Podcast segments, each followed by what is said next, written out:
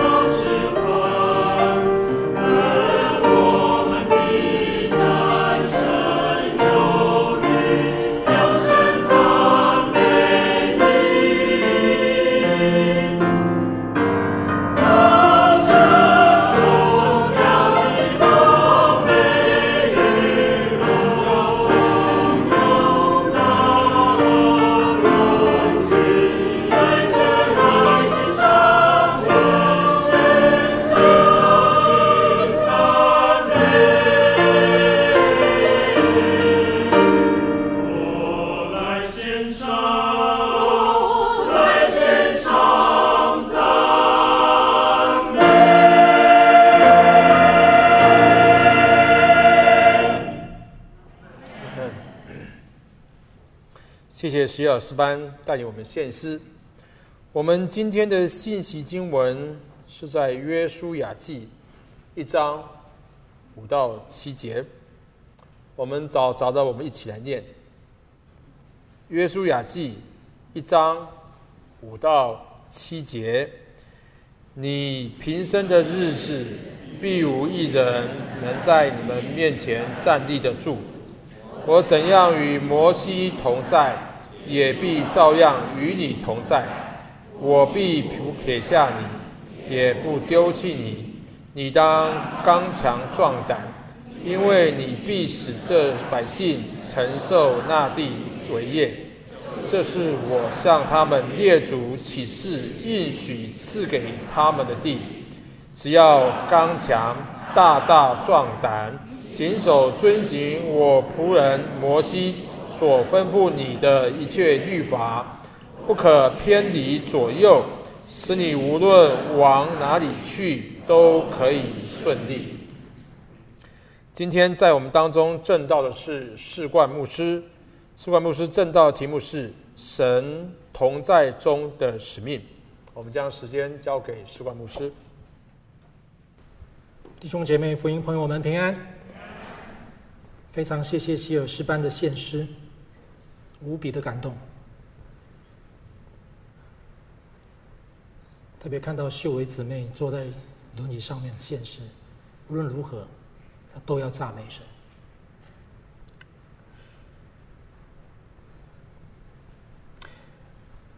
感谢主，我们今天来到了八月份，今天是父亲节，祝福所有的父亲们父亲节快乐。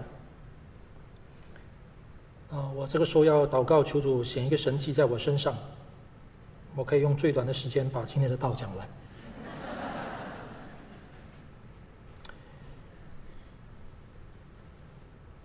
神同在中的使命，我为什么选择同在来作为约书亚记的第一章的中心思想呢？因为它本来就确实在这段经文里边是一个关键字。第五节，你一生的日子必无人能在你的面前站立得住。我怎么样与摩西同在，也必照样与你同在。我必不撇下你，也不丢弃你。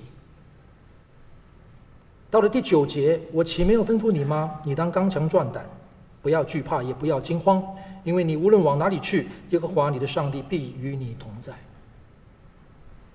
到了后面第十七节，约约旦河东的两个支派办的人回应约书亚的时候说：“我们在一切事上怎么样听从摩西，也必照样听从你。惟愿耶和华你的上帝与你同在，像与摩西同在一样。”第一章从第一到第十八节，短短的十八节圣经里面出现了五次的同在。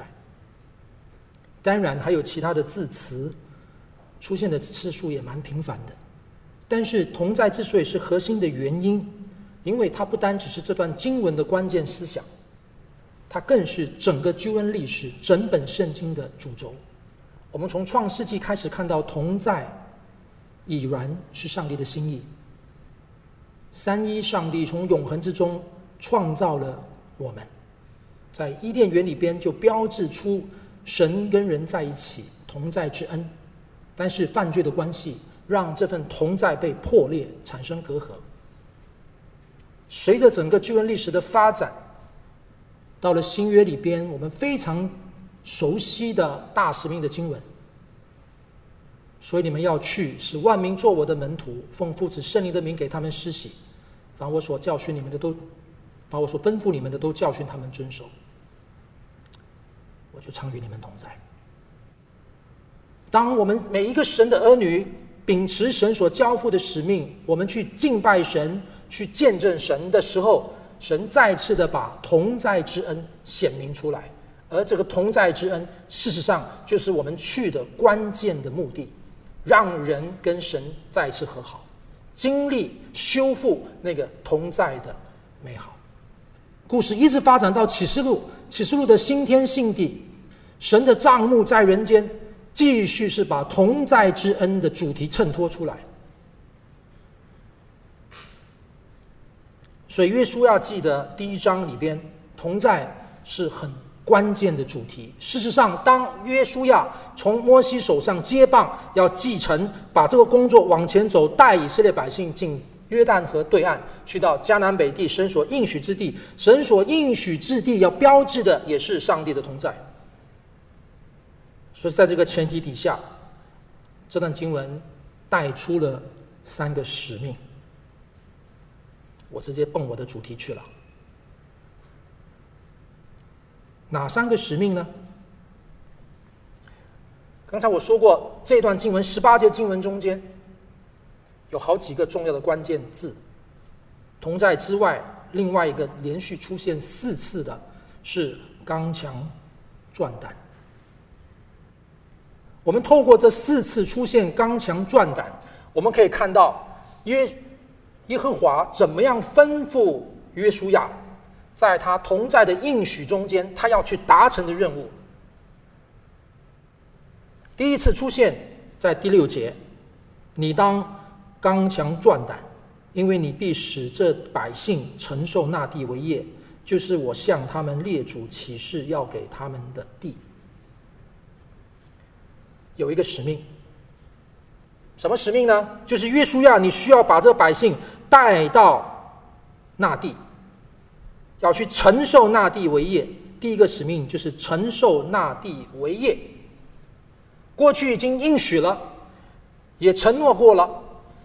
摩西本来从出埃及出来要直奔应许之地，结果失败，因为他们的悖逆，他们的不信，他们在旷野漂流了四十年。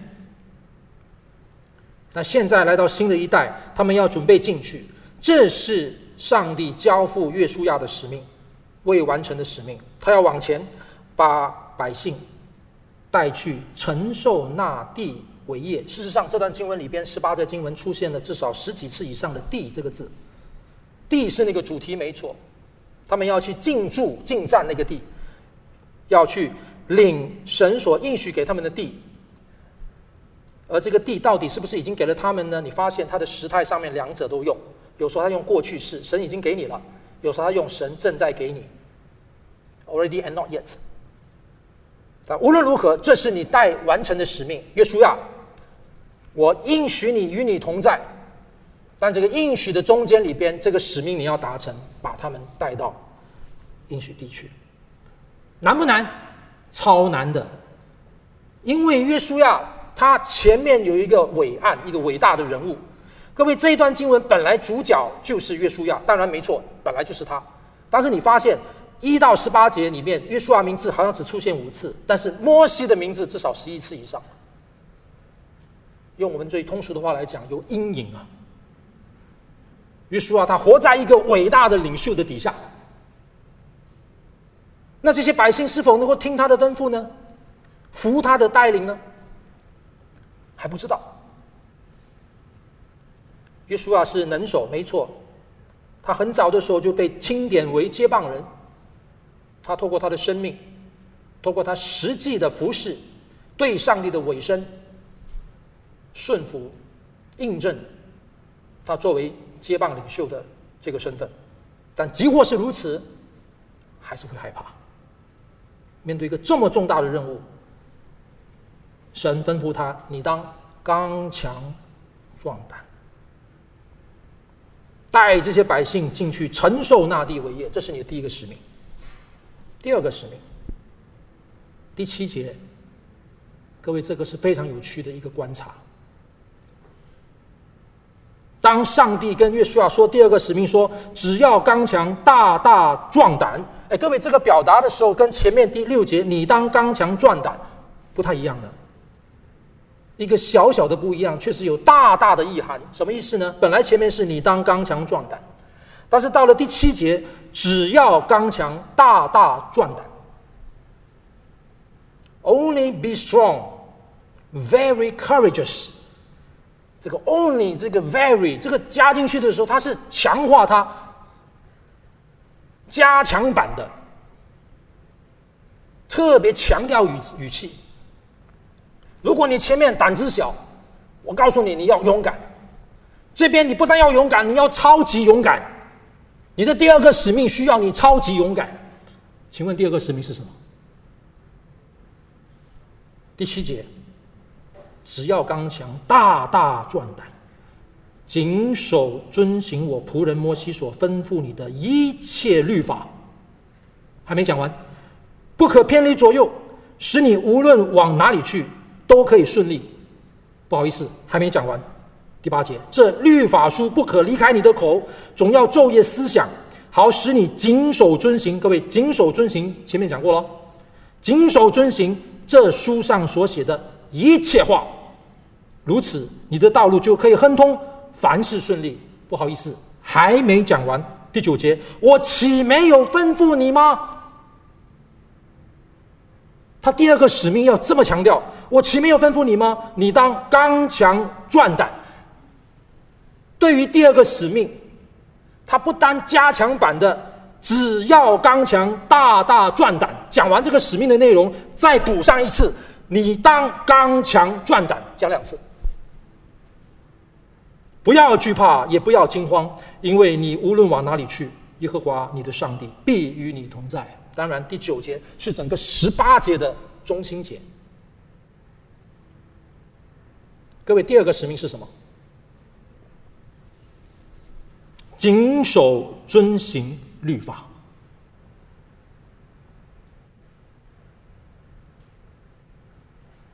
你会不会觉得？如果我是约书亚，第二个使命应该没那么难吧？第一个才难呢、啊！带领这近两百万的这个百姓要进驻迦南，那个才难呢、遵守神的话有这么难吗？我好像没有怕这个哎，我怕第一个做不成，工作没有办法完成，没有办法交代，半途而废。死在约旦河的这一边，遵守神的话，我我没有怕呢，我有有什么困难吗？弟兄姐妹，非常值得我们认真的想。我在进一步描述之前，我们看他的第三个使命是什么？第四次出现的刚强壮胆在哪里？第十八节。第一章的最结束的最后的一句，那个时候是什么情况呢？是约书亚，他来跟这个在约旦河东的两个半支派的人说话，他没有把握到底这在约旦河东的两个半支派的人愿不愿意跟所有人一起过约旦河，继续打仗，占领那个还没有占领的位地方。虽然约旦河东的这三组的人，也就是第十二节，流便人、加得人和马拿西半支派的人，曾经跟摩西承诺，摩西把这约旦河东的地留给他们，那他们就跟摩西承诺，摩西吩咐他们，未来其余的百姓、其余的支派要进驻约旦河西的地方的时候，要去攻占那边地方的时候。你们要帮忙。伟大的领袖吩咐，当时约旦河东的两个半支派都答应说会，我们会去。哎，现在摩西死了，新的领袖起来，那约书亚实在没有把握，这班人还会遵守他们的诺言吗？所以呢，从第十二节，约书亚就对这个约旦河东两支派的人说话了，意思就是请他们，你们一定要过来。妻子、孩子留在这里，但是你们的壮丁全副武装的要去帮助其余的支派攻占还没有攻占的约旦河西的领地。等到那一边都已经安顿了，你们再回来，全体的百姓都可以安居乐业。所以，约书亚的第三个使命是什么？我称这个叫促进。和谐团结，他需要做这件事情，而且用的篇幅还挺长的，特别标志出来，约书亚跟他们的对话。显然，这也恐怕是耶书亚他心中里面的一个难处，他要去挑战、去面对。上帝吩咐他，你要去做这样的连接的工作。这个工作难做，但是上帝的怜悯。十六节，这一班约旦河东的两个半支派的人就回应约书亚：“凡你吩咐我们的，我们都必做；凡你差我们去的地方，我们都必去。我们在一切事上怎么样听摩西的，也必照样听你的。”然后到第十八节，无论什么人违背你的命令，不听从你所吩咐的一切话，就必处死。你只要刚强壮胆。第四次出现这个字，四次出现里边显示了三个的使命。这三个使命，我们总结一下：第一个，就是要约书亚承带领百姓承受那地为业。我们可以说，这是一个事工，这是我们所谓的 ministry，这是一个工作。第三个是促进和谐的关系，这很重要。很多时候，我们眼中只有工作，没有关系，这是很糟糕的事情。我们一味的只在乎关系，结果工作会落掉，也是不对的事情。简单来说，其实这两个挺难的。你跟我在我们日常的生活经验、教会的服事当中，也可以感受到这一点。而且我们好像意识到一件事情：有时候工作要做好，关系要搞好。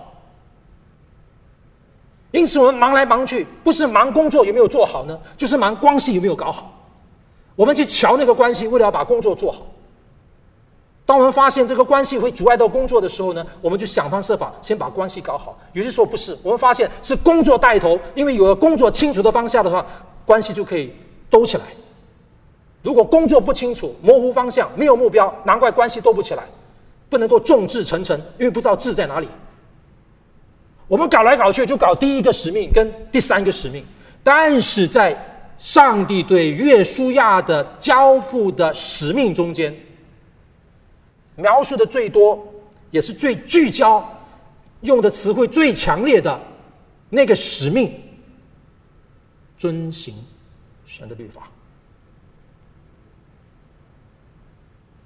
我刚才已经说了，从实物、从表面、从经验谈，我还是觉得。第一个跟第三个比较难。如果你问我，我会比较害怕哪一个？我肯定是比较害怕第一个和第三个。不是已经有人都说了吗？全世界最难当的就是牧师，一天到晚在搞关系。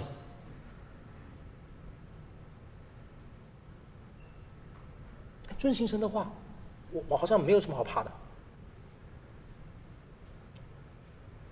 弟兄姊妹，今天这段的经文给我们很大的提示。约书亚记跟哥林多前书不太一样，但是其中的信息是有呼应的。神的同在是神的应许，是他坚实的应许，是十字架以复活大能底下产生出来的结果。人终于可以与神和好。当人可以与神和好，人终于可以在这个与神和好的复兴福音的关系的里边，与自己和好，与旁边的人和好。同在之恩就可以被兑现，可以被领受，可以活出来。但也就在这个同在的应许，也是恩典之中，我们要去执行那个使命。去体现那个使命，我们是在同在的应许中去完成使命，我们就是在执行使命的过程中去展现这个同在，彼此交织。所以，因此这个使命要如何达成呢？我们的做法是什么呢？回到我们的经验的里面，我觉得我们常常就缺少了《约书亚记》第一章上帝话语的提醒，因为。我们比较怕事工没有做完，我们比较怕伤和气。显然，我们没有太怕。我们有没有真正意义、真诚心实意的遵行神的话？当我们感觉我们的事工不能往前走了，当我们觉得我们施工遇到瓶颈了，我们想方设法，只要他能够往前走，好一点吧。当我们关系紧张的时候，我们为了要缓和那个关系，有些时候甚至我们的关系当中里面有很多的瑕疵。我们明明知道我们亲爱的弟兄、我们亲爱的同工可能有一些瑕疵的地方，要被提醒的地方，没关系。为了让关系还可以好一点，好让事工可以继续的话，没关系。神的话，我们也没有太差嘛。我们比较怕的不是。有没有认真遵行神的话。我们比较怕的是比较外观式的、表现式的、成绩式的事工。我们比较怕的是和气的、以利益关系的一种搞关系。你知道吗？在信徒之间，在教会当中，有时候关系太好是一个毛病。关系好到一个地步，我们的弟兄有软弱，你不太敢去讲他，不太敢去扶持他，因为当中牵扯到你怕破坏关系，甚至很可能这个关系已经掺杂了，已经上帝同在恩典的圣洁性质被稀释了，存在的关系的维持是利益，是私下的。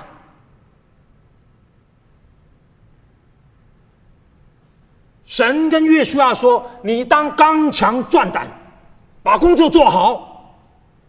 你当刚强壮胆，维护一个好的团结关系。但是，遵行神的话，你要特特刚强啊！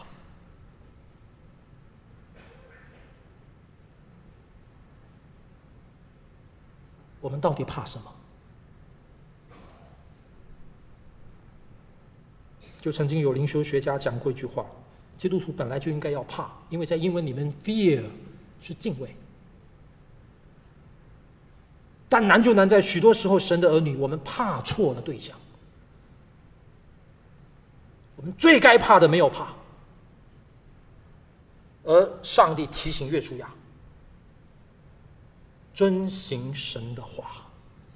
他对神的话还用三次来表达，第一次说。一切律法。第二次说这律法书，第三次说所写的一切话，三次强调。弟兄姊妹，真不要以为我们很懂神的话，真不要以为信友堂是一个强调以上帝话语为核心、为根基、为动能的教会，我们就已经很懂神的话。我们就以为我们很尊敬神的话，愿主帮助我们。神同在中的使命，把工做好。阿门。把工做好，把关系建立好，活出福音美好的和好信息。阿门。但是要把神的话永远记得是神的话，不是借用神的话，把表面的、把成绩的、把面子的、把利益的、把个人的凌驾在神话上面。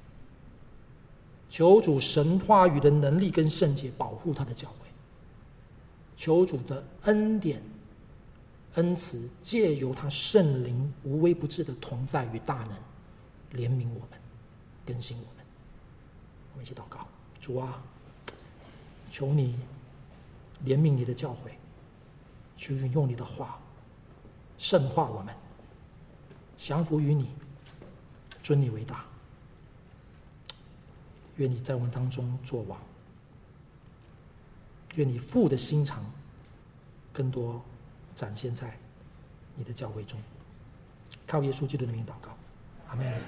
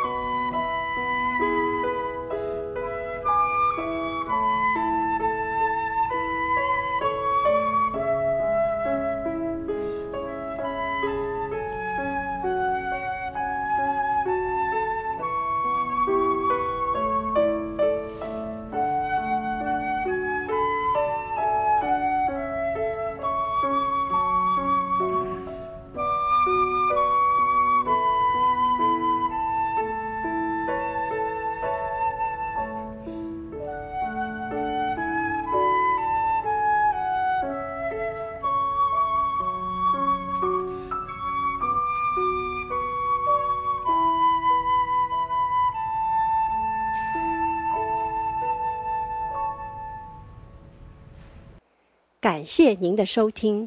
若需进一步详细资讯，请上本堂网站：www 点 hfpchurch 点 org 点 tw。本堂地址：台北市罗斯福路三段两百六十九巷五号。谢谢。